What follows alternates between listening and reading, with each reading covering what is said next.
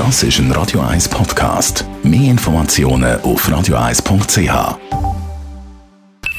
Die Morgenkolumne auf Radio 1 präsentiert von Jackpots.ch. Das Online-Casino der Schweiz. Jackpots.ch. So geht Glück. Guten Morgen. Stefan. Hallo, guten Morgen miteinander. Also die Wirtschaft ziemlich ungeduldig, hat im Weekend neue Forderungen zum Besten gegeben. Sie hat Angst vor Arbeitslosigkeit und Firmenpleiten in der Corona-Pandemie.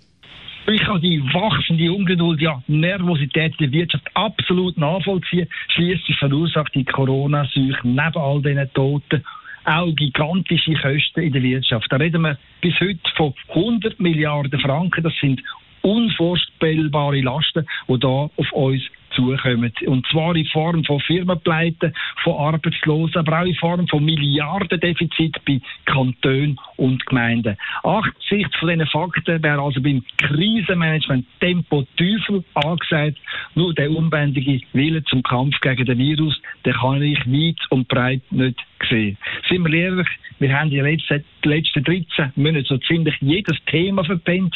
Wir erinnern uns als Maskendebakel, an Impfstoffschländer an oder jetzt als Schneckentempo beim Testen. Es läuft bei uns in der Krisenpolitik immer nach dem gleichen Muster. Zuerst wird es verpennt, dann wird irgendwann der Fehler bemerkt und dann wird das Steuer umgerissen und im Panikmodus gemacht. Das schlagende Beispiel ist der Impfstoff, der notabene in der Schweiz produziert wird. Bis zur letzten Weihnacht haben wir es Stellen verpennt. Und dann hat noch im, im, Januar und Februar ist man in Panikmodus verfallen und hat 15 Millionen Impfdosen gekauft. Nur weil andere Staaten viel schneller sind, wird es bei uns Herbst werden, bis die Dosen eintreffen werden. Entsprechend ist bei der nationalen Impfaktion der Wurm drin, allerdings nicht nur in Bern, sondern auch im Wirtschaftskanton Zürich, wo Gesundheitsdirektorin Nathalie Rickli komplett überfordert ist. Und das gleiche Drama wiederholt sich jetzt bei den Schnelltests für Privathaushalte.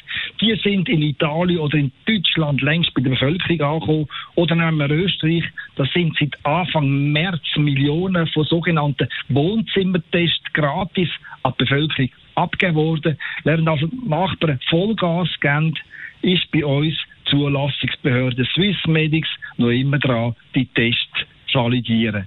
Wenn es gut geht, dürfen wir ab April oder Mai auch noch die gratis Schnelltests dann in der Apotheke abholen gehen. Das ist symptomatisch für das Krisenmanagement von unseren Behörden und von der Politik.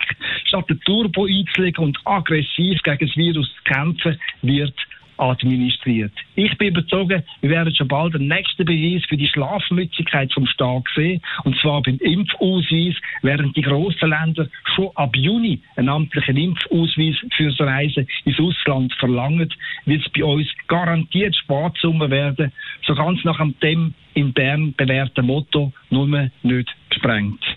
Der Stefan Barmettler, Chefredakteur von der Handelszeitung. Seine Kolumne gibt es zum Nachlesen bei uns im Netz auf radio1.ch. Die Morgenkolumne auf Radio 1.